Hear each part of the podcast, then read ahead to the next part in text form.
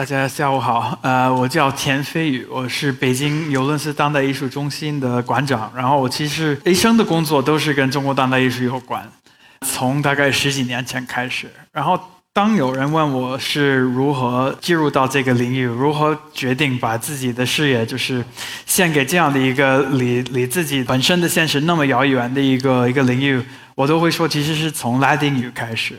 我是在费城的郊区，就生在一个非常普通的一个中产的家庭，呃，然后上的都是天主教的学校，直到高中，我们的必修课就是拉丁语，然后通过读这些古诗，就会开始想象一个与我们自身的这个社会和这种现实，呃，没有任何直接关系的一个一个现实。到我高中毕业，我到了杜克大学，啊，然后就就决定肯定是要呃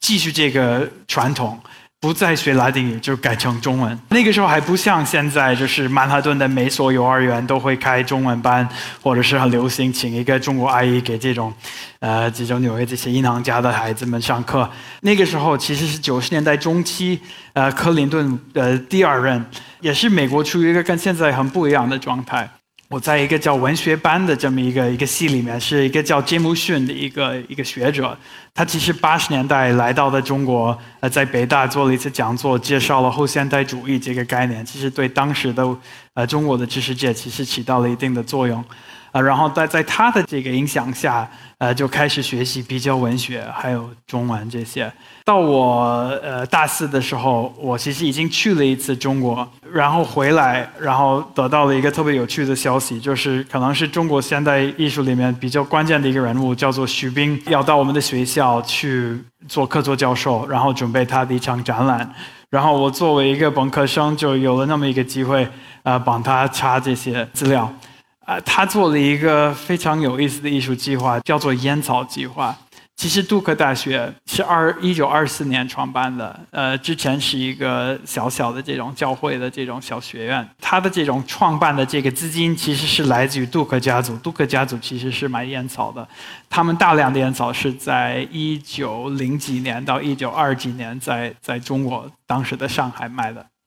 呃，所以徐冰爸爸。前一段得了肺癌死的，然后他就进入到这个学校的文献库，啊，然后开始查这个家族跟中国跟烟草之间的这些关系。从此我就知道，其实听上去很遥远的中国当代艺术，其实是可以切入到我自己比较切身的一些机构啊，或者是一些演示当中，啊，然后就就跟他做了这么一场展览。大学快要毕业的时候。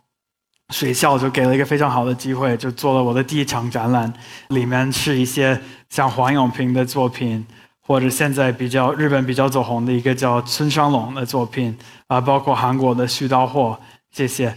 这样的几个艺术家。这个展览当时叫做“亚洲制造”，后面的一个问号，啊，其实当时我们想的都是一些跟全球化有关的问题，啊，然后也在思考这个这些艺术家的。可能作品的出生地是在中日韩这样的地方，但是他们是在发行，呃，和这种展示都是在欧美发生的，啊，这些都听上去其实是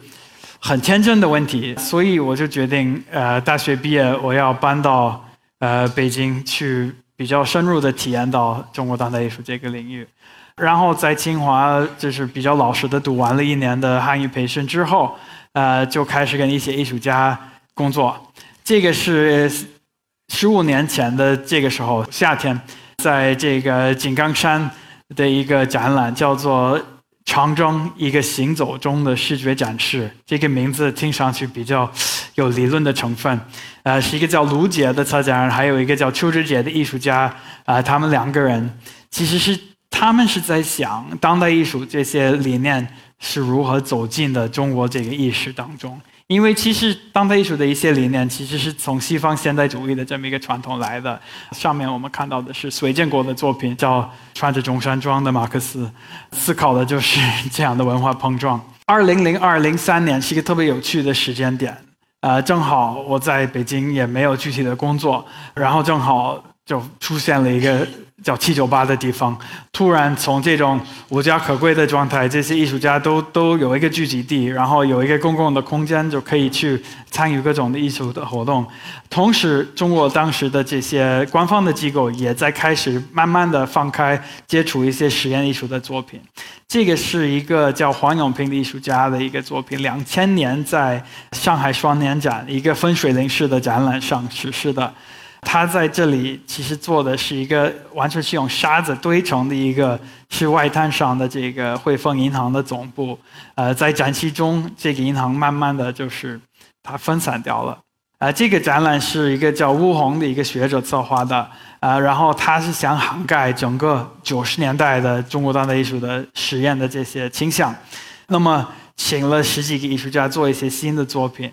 然后黄永平做的是一个叫“蝙蝠计划”，蝙蝠呢是这个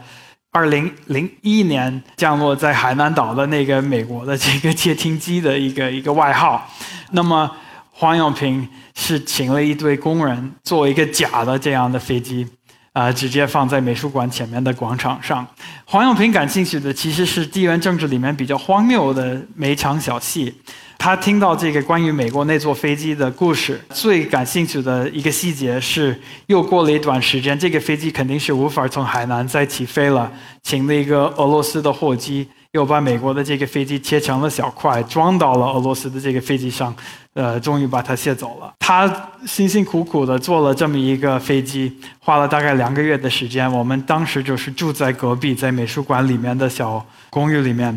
啊，到了开幕的时候。从广东省外办就听到了一个消息，是这个作品不让展。有趣的是，其实不是中国政府在搞审查，而是中国、美国和法国三个政府联合在搞审查。啊，因为这个是九幺刚刚过后，可能跟美国和飞机有关的事情都算是比较敏感，包括黄永平本身是一个法国公民，所以呃各种因素使得这个作品不让展。最后，其实就跟他所影射的这个。原有的这个飞机一样，他的这个艺术作品的飞机就也也被切成小块，啊，也被运走。所以就是经历了一些这样特别有趣的作品和这种艺术家，我就决定肯定是要在这个领域里面往下工作。到了零三年的夏天。呃，七九八开始基本成型的时候，我就有机会策划我的在中国的第一场展览，跟一个叫王卫的艺术家，他当时是北青报的摄影师，他其实也是央美壁画系毕业的，但是当时艺术家可能是无法从自己的作品获得足够的收收入，所以很多会在像北青报这样的地方有一份工作。呃，那么他在这个做摄影记者的过程中，认识到了很多当年。活跃在四环和五环之间的一些，呃，收集老砖头。其实是在搞拆迁的时候，他们会把这些砖头收走，然后又往城市在外面的地方再把这些砖头卖掉。啊，这个艺术家有了这么一个想法，就是在一个画廊、一个艺术的空间里面，请这些工人立一个房子。这个展览叫“不破不立”，每天就是记录他们的进度。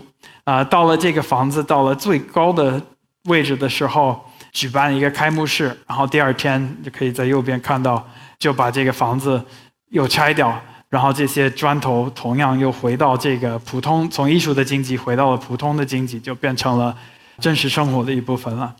呃，那么举办完这个展览，到了这一步，就决定还是可能中国当代艺术是一个非常有趣的，可以做两三年的一个事情，但是呃，到了这段。可能还是得找一个比较认真而正常的工作，所以就回到了美国，去了哈佛读了一个硕士，然后想当一个记者，在还在《华尔街日报》实习了一段时间。没想到硕士毕业之后，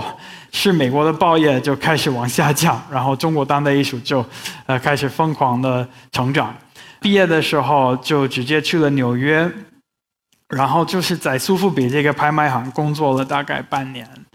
这个时候非常有意思的是，其实之前中国当代艺术是不太有市场可言，但是一下子就是在这段时间突然出现了，比如说呃国内的藏家大量的画廊，然后包括就是呃国内外的很多拍卖行就开始做一些跟所谓的当代艺术有关系的事情。这个苏富比的这场拍卖是三百多件作品，然后我作为这个图录的这个记录员。呃，把所有的这些作品的尺寸量好，然后写一个小说明放到这个图录当中。这个封面又是徐冰的作品，啊，可以看到从鸟的这个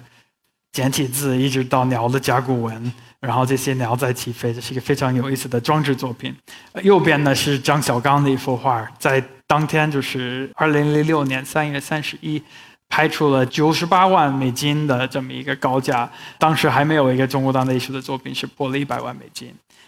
立刻这个世界就变了。啊，然后我决定搬回北京。搬回来的时候，北京是这个样子的。然后对中国感兴趣的人就多起来了。比如说，给这个是我当时是在给纽约的现代艺术博物馆 MoMA 的理事团组织一次什么中国访问的时候，啊，一定要把他们能搞进这些呃鸟巢的工地啊、CCTV 的工地啊、国家大剧院的工地，还挺有趣的。一个没有任何关系或者背景的人，还是可以去安排这些事情。估计是现在不太可能发生的，呃，反正进去了。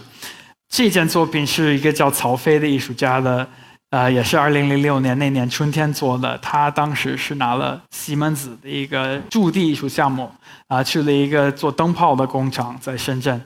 啊，佛山，然后跟工厂里面的员工合作了半年的时间，了解到了他们的各种呃愿望和使命。然后就是做了一个叫《我们的未来不是梦》的这么一件作品，在这这个作品的首次发布的时候，其实是发生在一个非盈利的艺术空间，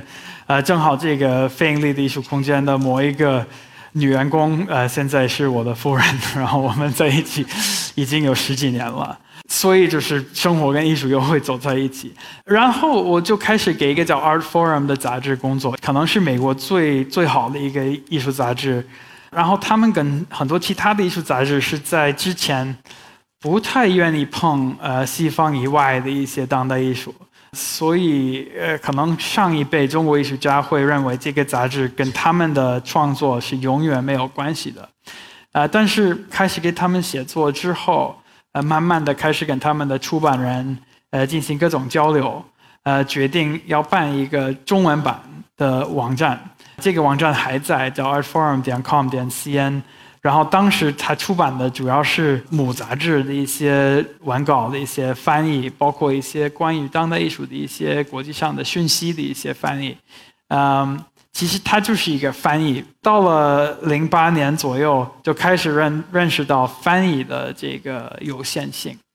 这个作品是一个叫徐震，上海的一个艺术家的作品。他在二零零八年。奥运刚过后，然后金融危机刚来临的时候，在一个叫长征，就是刚才说的这个长征的空间做的一场展览。其实他是想复原1994年获得普利茨摄影奖的一幅新闻照，呃，是在苏丹拍的，是一个快被饥饿死的一个一个小孩，然后旁边一个土臼。他就通过这种布景的手段，把这个非洲的场景，包括就是。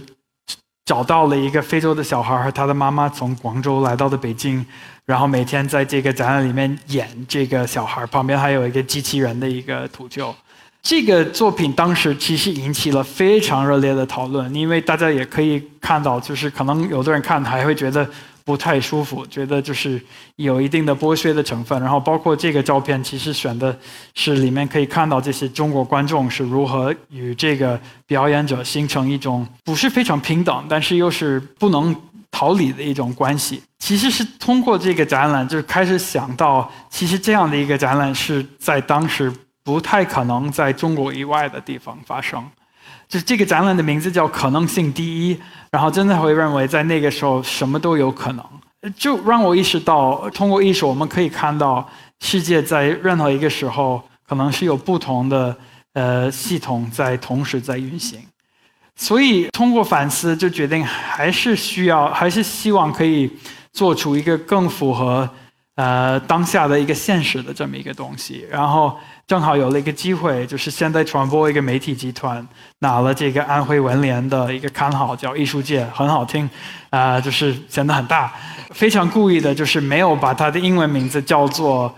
Art World 或者 Art Circle 之类的这种直译的，而是起了一个叫 Leap 的名字。这个名字是非常刻意的。当时做主编，呃，我们是。找了一个词，这个词其实任何一个哪怕英语没那么好的人，其实可以读得非常的准确。那么还有就是它映射的是很多跟现代化。呃，跟中国的这种近现代历史有关的一些现象，比如说英文的大跃进就叫 Great Leap Forward，啊，也包括就是这种快速发展，其实是可以说 Leapfrog、Leap Ahead 之类的，也也也在影射这种西方主流艺术史的一个对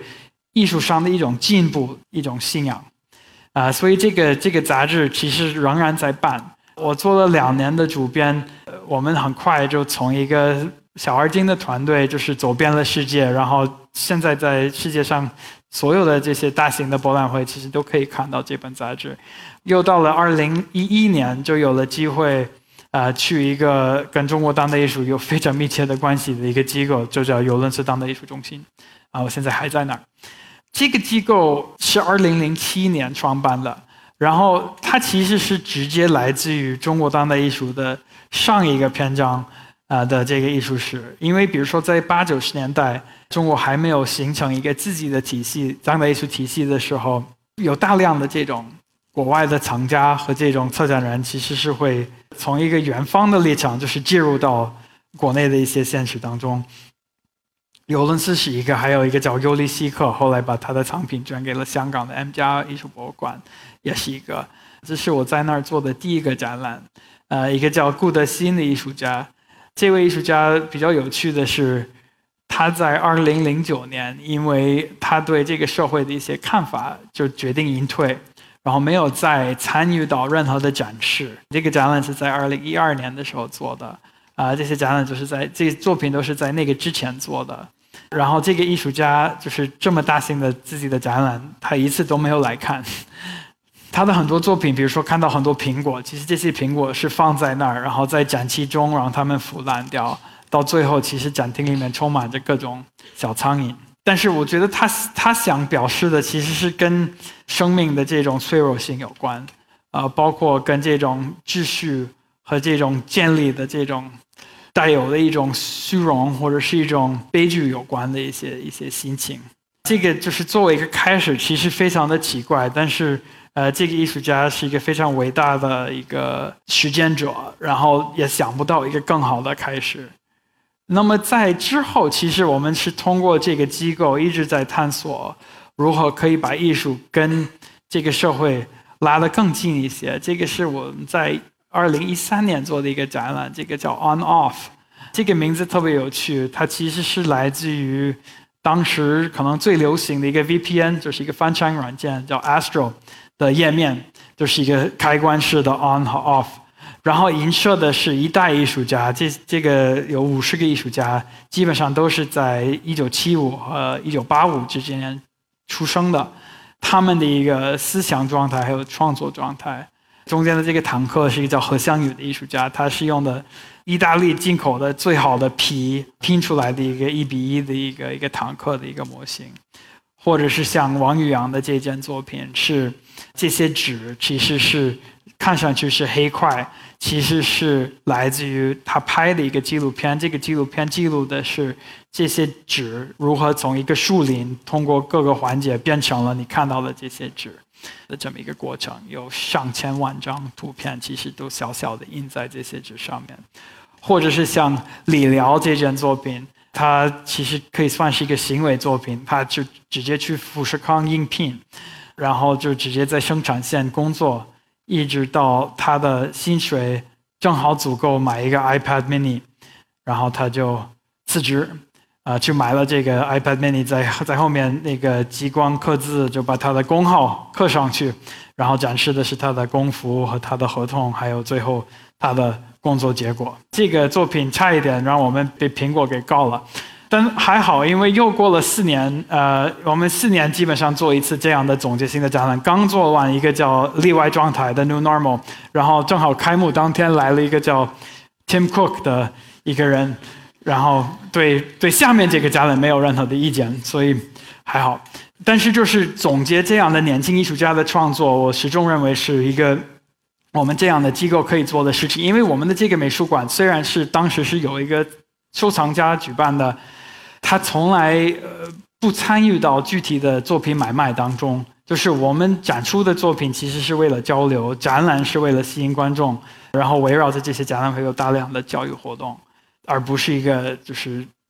商业的场所。呃，那么同时还会做很多国际的艺术家的展览，然后通过这些展览，希望可以给我们的观众提供一种类似于我当年来到中国可以一手的切入到呃中国当代艺术的这样的一个深刻的文化的体验。这个是一个南非艺术家叫威廉·肯特里奇，前年在我们那儿做的展览，他非常有趣。其实是他是一个南非的犹太人，然后他爸爸是反对这个种族隔离制的最核心的一个律师之一，所以他的整个的艺术成长其实是在这样的一个在转型中的社会下发生的。然后我当时做这个展览，其实是在想南非的这个转型。其实，因为呃，这个隔离制结束之前，南非非常的封闭，所有的别的国家不愿意与他交流，呃，所以南非的八九十年代其实跟中国的八九十年代的一个改革开放过程，其实是有某一些相似的地方。艺术上其实是体现在两个地方对具体绘画这个喜爱，所以坎特里奇在呃跟西方的很多艺术家相比。就是已经不流行画人像了，已经在做抽象或者是做观念。他很坚持的在做他的素描，同时也跟他进行了很长时间的交流。呃，关于中国的近现代史，就跟他一起读鲁迅，呃，读这种石景谦啊，各种这种呃跟中国的二十世纪历史有关的事情。他最后做出了一个叫《论样板戏》的作品，呃，他在讨论。芭蕾舞作为一种很保守的一个文化的一个形式，如何变成了一种革命文化的形式？啊，通过比如说苏联的一些转型等等，最后是请了他经常合作的一个舞蹈演员叫达达，做了这么一个录像作品。其实他们是在探索这个，比如说国际歌，包括这个红色娘子军这样的。革命题材的一些 一些作品，然后通过艺术在探索中国和这种南非之间的一种有可能存在的关系。这个是我们去年的一个展览，这个对我来说是一个非常重要的事情，因为这个艺术家叫罗伯特劳森伯格，呃，一九二五年出生在美国，呃，二零零八年去世。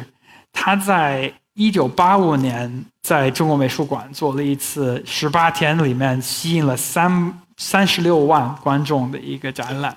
这个展览对中国当代艺术的发展，呃，有了就说深刻就是概不过。看了这个展览，其实中国的很多这种艺术上的思想真的受到了非常大的启发。八五年之后，他没有没有在中国再进行大型的展览，呃，所以我们就把他正好是在那个时候在做的一幅三百米长的一幅呃巨大的画作从美国运过来。然后在这儿进行展示，在这个展示的同时，我们展出了很多跟他当年来到的中国，他是如何影响的中国，但是同同时，呃，中国是如何影响的他？因为他来完了八二年第一次来中国，来完了，他就开始他的一个叫 Rocky Rauschenberg Overseas Culture Interchange，就是他的国际文化交流项目，呃，他的这个事业的这么一个篇章。